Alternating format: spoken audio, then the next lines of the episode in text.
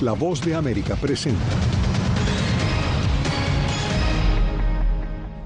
Balance mortal durante la celebración de la independencia de Estados Unidos. Al menos ocho ciudades registraron tiroteos. Primer ministro de Suecia llega a la Casa Blanca. Busca fortalecer su apoyo para ingresar a la OTAN. La administración Biden responde a un fallo que le prohíbe contactar a empresas de redes sociales para moderar su contenido. Y surgen nuevos reclamos de migrantes por la aplicación CBP One. Que la aplicación está, tiene un grave error y que la eliminemos.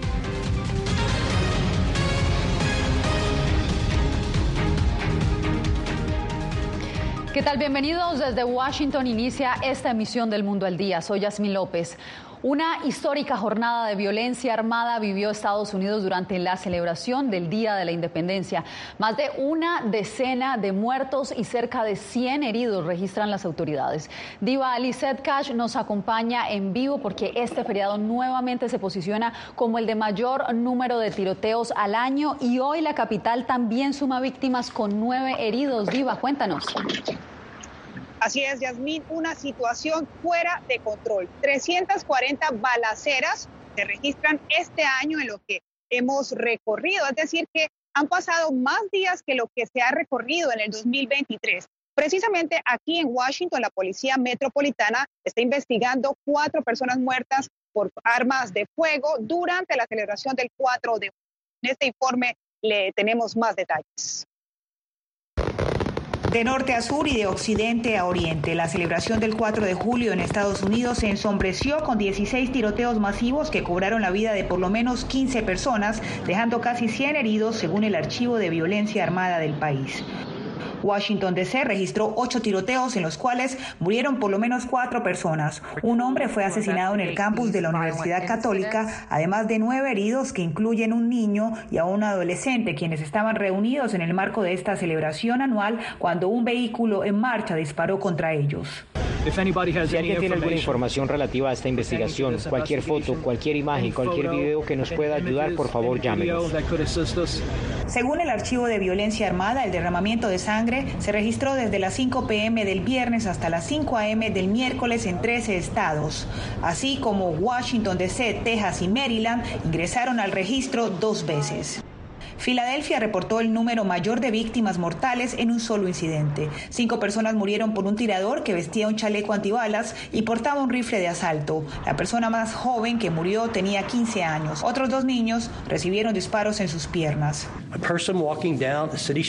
Una persona que camina por una calle de la ciudad con un rifle estilo AR y dispara al azar a las personas mientras usa un chaleco antibalas es una situación vergonzosa, pero demasiado común en Estados Unidos. El 4 de julio en Cherryport, California, al menos tres personas murieron y otras 10 resultaron heridas el martes por la noche por un tiroteo. Un cuarto cuerpo fue descubierto este miércoles en la mañana. En la ciudad de Shreveport hemos perdido a cuatro personas anoche. Yasmín, cabe recordar que el tiroteo que se vivió en Chicago precisamente durante los mismos días el día de la celebración del 4 de julio, que el año pasado tuvo lugar una balacera que cobró la vida de, siete personas y más de 48 personas eh, muertas, Yasmín, en este fin de semana, en esta fecha que marca el Día de la Independencia de Estados Unidos. Vuelvo contigo en este. Gracias, Divalicet, y mucha atención que tenemos noticia en desarrollo. Un autobús que viajaba por el estado de Oaxaca, en el sur de México, se estrelló este miércoles contra un barranco y mató a 27 personas, informaron las autoridades. El accidente dejó 13 hombres, 13 mujeres y un niño pequeño muertos, dijo el ministro del Interior de Oaxaca, Jesús Romero, en una conferencia de prensa. Otras 21 personas resultaron heridas, de las cuales 12 se encuentran en estado crítico. Como les decimos, esta es una información en desarrollo y le continuaremos haciendo seguimiento en nuestra página web www.vozdeamerica.com. El presidente Joe Biden se reunió este miércoles con el primer, primer ministro sueco. El encuentro se da una semana antes de la reunión de la OTAN, donde aún se discute la candidatura de Suecia como miembro después de 200 años de negarse a ser parte de cualquier alianza militar. Jacopo Luzzi, posibilidades de que Suecia se integre a la OTAN. Yasmín, Suecia tiene el apoyo total de Estados Unidos, pero la llave para su ingreso a la OTAN la tiene Turquía, que se opone rotundamente y pide, por ejemplo, que Suecia extradite a los asilados políticos turcos que Ankara define como amenazas. Suecia hasta ahora se ha negado. Hungría también le tiene reclamos a Suecia. Entonces, el escenario es muy complejo para Suecia, Yasmín, a pesar de los esfuerzos del presidente Biden. El presidente Joe Biden recibió al primer ministro de Suecia en la Casa Blanca el miércoles en una muestra de apoyo mientras Estados Unidos presiona para que la nación nórdica ingrese a la OTAN, una semana antes de la cumbre de la alianza en Lituania. Biden y el primer ministro Ulf Kristersson hablaron de guerra en Ucrania y de la necesidad de que Suecia entre en la alianza. La conclusión es simple. Suecia hará que nuestra alianza sea más fuerte y tiene el mismo conjunto de valores que tenemos en la OTAN. Y espero ansiosamente su membresía. Suecia y la vecina Finlandia pusieron fin a su política de larga data de no alineación militar después de que Rusia invadiera Ucrania en febrero de 2022 y buscaron protección bajo el paraguas de seguridad de la OTAN. Finlandia se unió a la organización en abril, pero Suecia enfrenta las resistencias de Turquía y Hungría. Acusa a Suecia de ser demasiado indulgente con los grupos que, según dice, representan una amenaza para la seguridad, incluidas las organizaciones kurdas militantes. Creo que son una especie de escudo para el problema real, que son los aviones F-16 y esa venta, por lo que termina siendo menos una cuestión entre Suecia y Turquía y más termina siendo entre Turquía y Estados Unidos, desafortunadamente. Así que creo que hay mucho que resolver. Hungría, por su parte, también tiene que ratificar la petición de Suecia y expresado resistencia alegando que los políticos suecos han dicho mentiras flagrantes sobre el estado de la democracia húngara. En este contexto, la OTAN está negociando para superar las objeciones de los dos miembros. Jacopo, y mientras el primer ministro sueco se encuentra con el presidente Biden, hoy también se confirmó en la Casa Blanca con una prueba de laboratorio que la sustancia que encontraron ayer sí es cocaína. ¿Qué ha dicho el gobierno al respecto? Sí, bueno, Yasmín, hoy en el briefing de la Casa Blanca se confirmó esta noticia, pero sin embargo ha explicado la vocera que la zona del ala oeste es altamente transitada y accesible con muchos visitantes también, entonces es poco probable que se determine quién la llevó. Al mismo tiempo es importante, Yasmín, entender cómo una tal sustancia pudo pasar la seguridad a la entrada sin problemas. Gracias, Jacopo, por el reporte. El fallo de un juez limitó a las agencias y funcionarios del gobierno del presidente Joe Biden la posibilidad de comunicarse con empresas de redes sociales. Como nos informa Paula Díaz, ahora no podrán pedirles que moderen el contenido que publican los usuarios. Veamos. La orden que le prohibía al gobierno mantener contacto con las empresas de redes sociales fue motivada por una demanda contra funcionarios federales que les pidieron a las compañías de redes sociales quitar publicaciones que incitaban al público a no vacunarse durante la pandemia o a desconocer los resultados electorales. El Departamento de Justicia está revisando la orden judicial y evalúa sus opciones en este caso. Uh, si me preguntan si estamos de acuerdo con la decisión, les digo que no. No estamos de acuerdo, pero hemos dejado esto en manos del Departamento de Justicia para que analicen las opciones. Uh, la orden se emitió en respuesta a una demanda presentada por el exfiscal general de Missouri y ahora senador Eric Smith y el fiscal general de Luciana, Jeff Landry, quienes celebraron la decisión. Gran victoria para la primera enmienda en este Día de la Independencia. Estoy orgulloso de haber liderado la lucha. El fiscal general de Luisiana dijo a través de su cuenta de Twitter que este es un fallo histórico. Es un gran paso en la lucha continua para prohibir al gobierno federal la censura inconstitucional. El juez permitió varias excepciones, como informar a las empresas de redes sociales sobre publicaciones que involucran actividades delictivas y conspiraciones, así como notificar a las empresas de redes sociales sobre riesgos a la seguridad nacional y otras amenazas publicadas en las plataformas. Paula Díaz, Voz de América, Washington.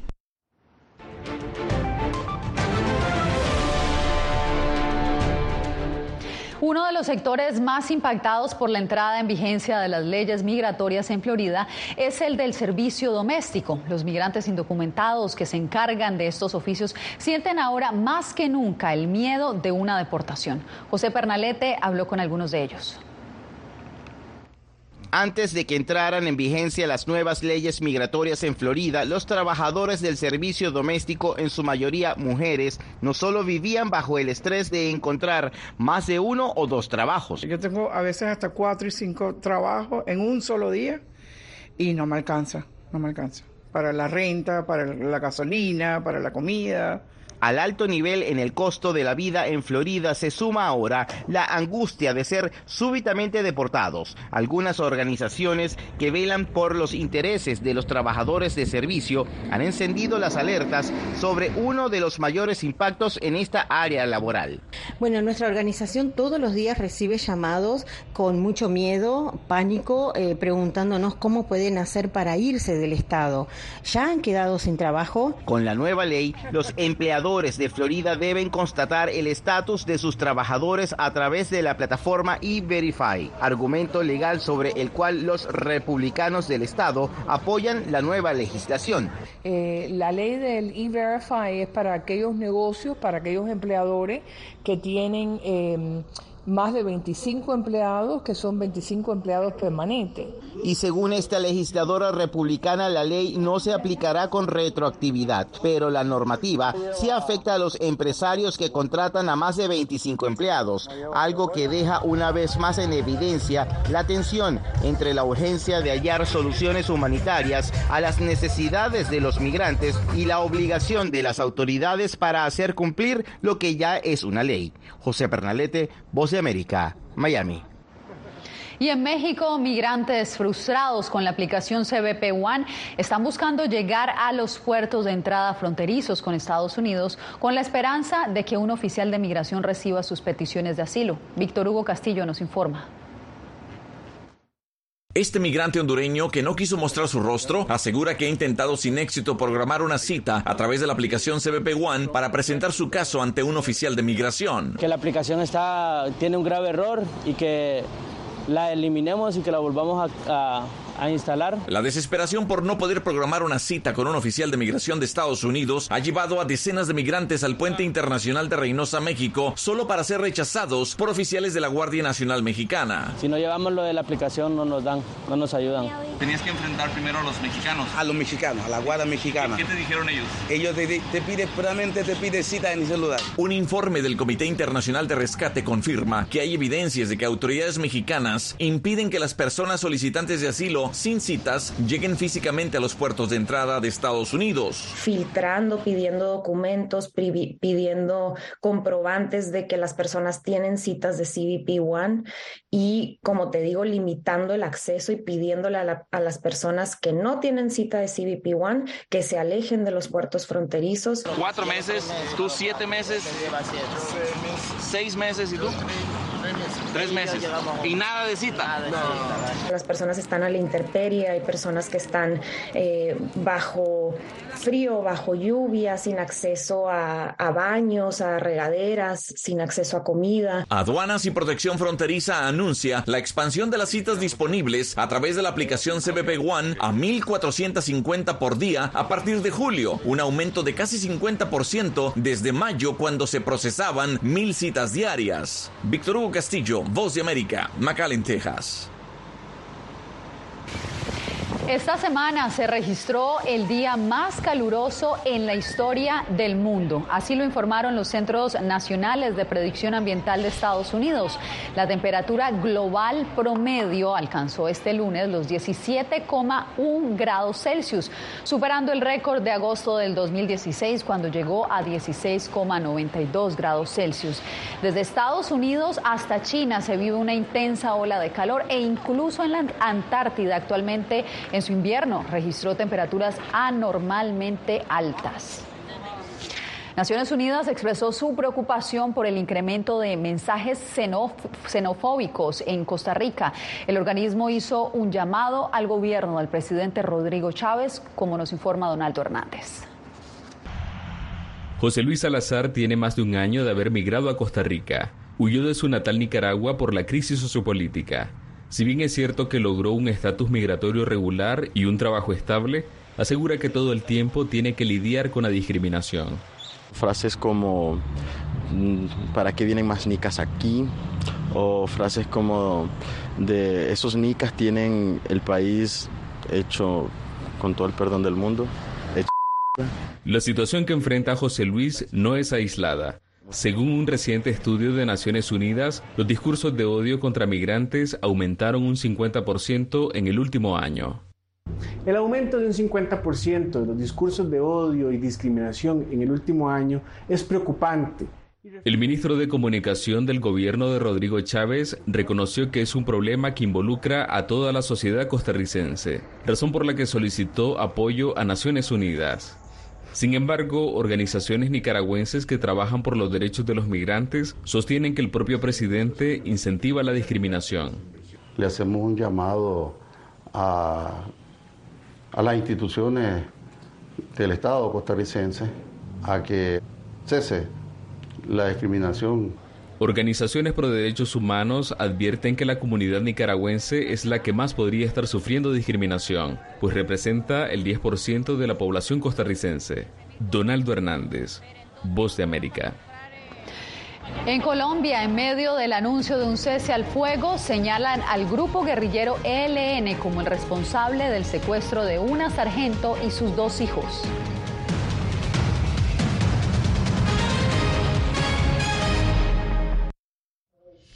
Thought this war would be uh, end if you in a few months. We have to live our life uh, for us and for these people who try to protect our country. Ucranianos en las Américas. Una nueva historia en todas las plataformas de La Voz de América.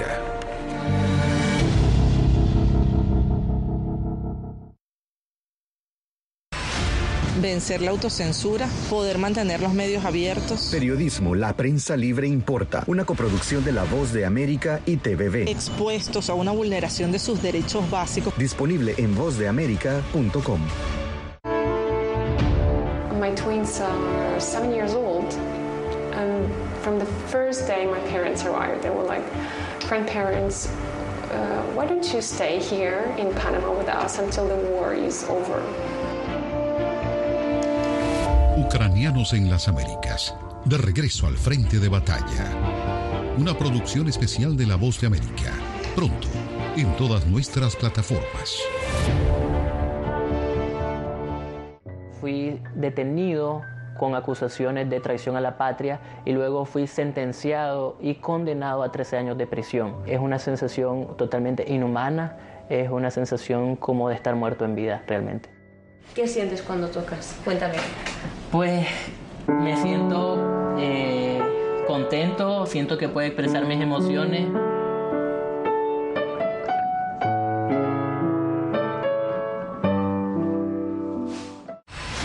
Creo que la cooptación de las instituciones es uno de los graves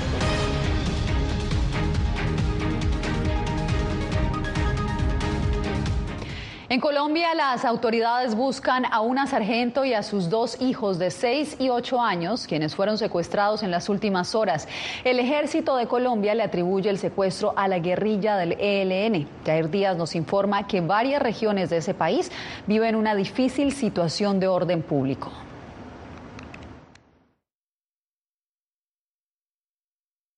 Responsabilizamos de la vida e integridad física de nuestra suboficial y los menores de edad al Frente de Guerra Oriental del ELN. Con este anuncio, las autoridades colombianas atribuyen al ELN el secuestro de la sargento segundo Gislain Karina Ramírez y sus dos hijos de 6 y 8 años de edad, uno de ellos con condición especial de autismo, privados de la libertad por esta guerrilla en el departamento de Arauca. El ELN tiene que comprometerse con dejar de afectar a la población civil. Los hechos ocurren un día antes del inicio del cese al fuego acordado entre el ELN y el gobierno del presidente Gustavo Petro y se suman a la situación de orden público denunciada por los gobernadores del país en regiones como Arauca, norte de Santander, Chocó y el Pacífico. En Buenaventura, el gobierno anunció aumento del pie de fuerza y operaciones contra los grupos armados. Realizaremos el día jueves un consejo de seguridad en Buenaventura. Vamos además a ampliar en la capacidad para el control urbano. Para el analista Andrés Nieto, la política de paz total del gobierno debe estar acompañada por la voluntad de estos grupos de llegar a un acuerdo para ponerle fin a la violencia. Tiene que detenerse el secuestro, la extorsión, la amenaza, las rentas delincuenciales, el control y gobernanza territorial. Según las autoridades, en 23 de los 32 departamentos del país se encuentra el ELN y en 119 municipios hacen presencia las disidencias de las FARC. Jair Díaz, Voz de América, Bogotá. La oficina del Alto Comisionado de Naciones Unidas para los Derechos Humanos presentó hoy su informe sobre Venezuela. Pide la libertad de los presos políticos, además de reportar nuevas torturas y detenciones arbitrarias. Álvaro Algarra tiene los detalles. El alto comisionado de la ONU para los Derechos Humanos, Volker Turk, denunció que en Venezuela persisten las violaciones a trabajadores públicos, indígenas, campesinos y presos políticos. En el informe se pide el cierre de centros clandestinos manejados por organismos de inteligencia. Ha habido retrasos prolongados en la investigación de muertes durante las manifestaciones. Mi llamamiento, liberen a todos aquellos que ilegalmente o arbitrariamente están detenidos. El abogado de varios de los detenidos por motivaciones políticas, Eduardo Torres, expresó que el informe evidencia que la administración de Nicolás Maduro es un gobierno fracasado que insiste en encarcelar defensores de derechos humanos y trabajadores. Es un gobierno represivo el de Maduro, pero es un gobierno también que está fracasado, porque él mete preso a los defensores y a los trabajadores para que no sigan en la calle. La reacción del gobierno venezolano se dio a través de su representante en el Consejo de Derechos Humanos, Héctor Constant. Lamentamos grandemente que su oficina insista una vez más en afirmar que la compleja situación económica vivida es anterior a la imposición de ilegales medidas coercitivas unilaterales por parte de los Estados Unidos. Desde la ONG Gritemos con Brío, su directora María Victoria Restrepo denunció que las medidas cautelares de la ONU y otros organismos multilaterales han sido ignoradas. Queremos la ejecución y la coordinación clara con las eh, autoridades competentes para eh, reparar los daños hechos no solo a las víctimas, sino también a sus familiares. El alto comisionado reconoció que los procedimientos jurídicos y detenciones arbitrarias han disminuido respecto al año anterior, pero la situación sigue siendo preocupante. Álvaro Algarra, Voz América, Caracas. En instantes, héroes paralímpicos colombianos son homenajeados por la policía de Nueva York.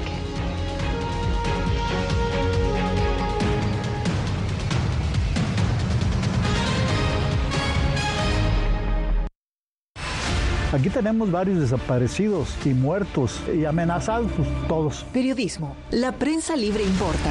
Una coproducción de La Voz de América y Fuerza Informativa Azteca.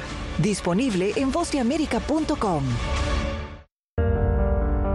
En tiempos de cambios, cuando el mundo parece incierto y lo que escuchamos no refleja lo que vemos,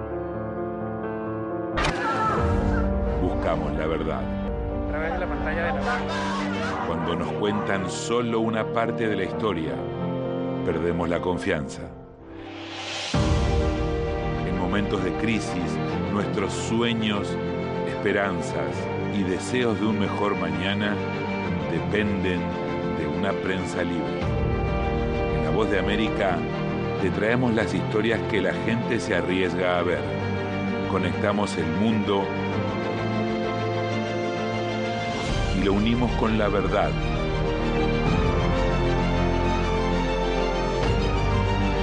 En La Voz de América te presentamos el panorama completo.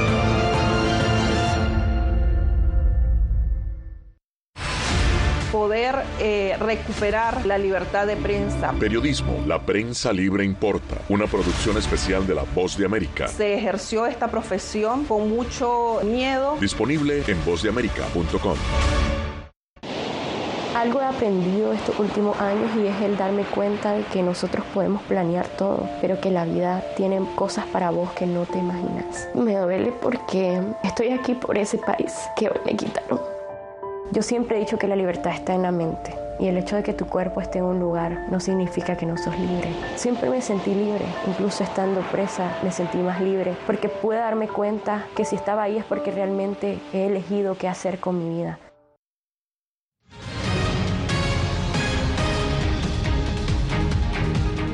Militares y civiles víctimas de violencia en Colombia participaron en Nueva York en las competencias paralímpicas. Las autoridades de la ciudad les rindieron un homenaje. Ángela González los entrevistó. El programa Héroes por Vocación, auspiciado por el Departamento de Estado y la organización Aquiles International, le ha devuelto la esperanza a través del deporte a militares, policías y civiles colombianos que quedaron lisiados a consecuencia de atentados y accidentes. Me fue activado un campo minado, el cual perdí mi pierna a nivel de, de la rodilla para abajo. Nos ayuda mucho ya que la mayoría de nosotros que hemos sufrido algún atentado o alguna amputación de algún miembro de, nuestro cuerpo, siempre quedamos con, con el tema de, depresión. Lo que hacen los viajes es tratar de, de sacarnos como de ese círculo. El capitán Ortiz de la Policía de Colombia es ahora medallista de bronce en bicicleta de mano. Él sobrevivió a una explosión de un cilindro bomba en donde perdió a su compañero cuando atendían un caso de homicidio de la guerrilla. Lady quedó lisiada por un accidente y comenzó a ser parte del grupo en calidad de civil. Ella es ahora medallista mundial. Inicié mi proceso hace prácticamente siete años, en el cual pues por primera vez toqué una bicicleta de ruta, tuve competencias. Pasados los tres años y medio pude representar a mi país por primera vez. El grupo de veteranos también fue honrado por la Policía de Nueva York y autoridades eclesiásticas en la Catedral de San Patricio. Su próxima parada es para el Mundial de Ciclismo en Escocia y en noviembre regresarán a Nueva York para participar de la maratón. Ángela González, Voz de América, Nueva York. Nosotros hacemos una breve pausa y volvemos con más en instantes. Poder ser la voz de la denuncia de tantas personas que sienten fuertemente vulnerados sus derechos. Una de, de las patas que sostiene la democracia debe ser la libertad de prensa. Periodismo, la prensa libre importa, una coproducción de La Voz de América con nuestras afiliadas en la región. ¿Cómo garantizar que las voces lleguen a quien tienen que llegar? Impunidad, indolencia de la justicia son nuestros principales enemigos. Disponible en vozdeamerica.com. Algo he aprendido estos últimos años y es el darme cuenta de que nosotros podemos planear todo, pero que la vida tiene cosas para vos que no te imaginas. Me duele porque estoy aquí por ese país que hoy me quitaron. Yo siempre he dicho que la libertad está en la mente. Y el hecho de que tu cuerpo esté en un lugar no significa que no sos libre. Siempre me sentí libre, incluso estando presa me sentí más libre, porque pude darme cuenta que si estaba ahí es porque realmente he elegido qué hacer con mi vida actualidad. vamos a ver otra cepa nueva y otra cepa nueva. Análisis. En realidad, mucha de esta gente va a quedar parada de nuevo y va a ser una tragedia humana. Debate. Dejen la obsesión. La obsesión la tienen ustedes. Con la información más allá de los titulares. El tema energético es algo que se está analizando. La inflación es un problema global. 30 y 50 metros están ya las tropas. Su respuesta, doctor. Todas las semanas por La Voz de América fui detenido con acusaciones de traición a la patria y luego fui sentenciado y condenado a 13 años de prisión. Es una sensación totalmente inhumana, es una sensación como de estar muerto en vida realmente. ¿Qué sientes cuando tocas? Cuéntame. Pues me siento eh, contento, siento que puedo expresar mis emociones.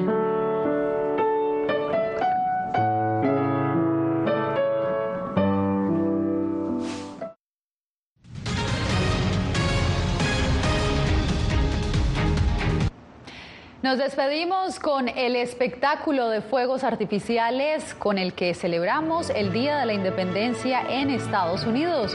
Uno de los más emblemáticos se lleva a cabo cada 4 de julio aquí en la capital estadounidense. Ustedes pueden apreciar cómo estas luces iluminaron ambos lados de la piscina reflectante en el monumento a Lincoln. También en la ciudad de Nueva York, unas 60 mil piezas pirotécnicas estallaron en ramos de luces de colores sobre el East River en esta fecha que celebra el cumpleaños de Estados Unidos.